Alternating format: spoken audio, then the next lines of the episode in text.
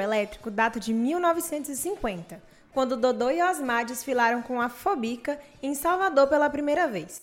Atrás do trio elétrico só não vai quem já morreu, quem já botou pra rachar, aprendeu que é do outro lado, do lado de lá. A notícia da nova invenção do carnaval baiano logo chegou em Barreiras e despertou a curiosidade de muita gente. Alguns anos depois, o festeiro Agnaldo Pereira, junto com Carlos Borges, Clóvis Gomes e Nelinho, arranjou um caminhão com gerador adaptado, contratou os músicos e saiu pelas ruas da cidade fazendo a folia. Por isso gente, e a gente se completa, enchendo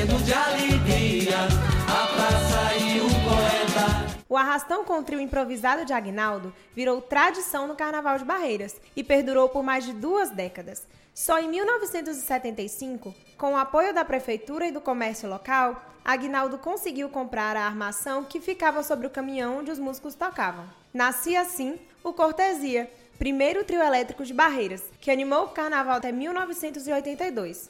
Eu fui atrás de um caminhão fazer meu carnaval e um carnaval é feito no coração.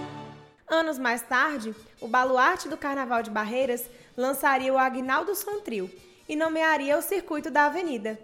Eu sou Letícia Mascarenhas para o Rolê na Folia. É o verdadeiro chame, chame, chame, gente, e a gente se completa.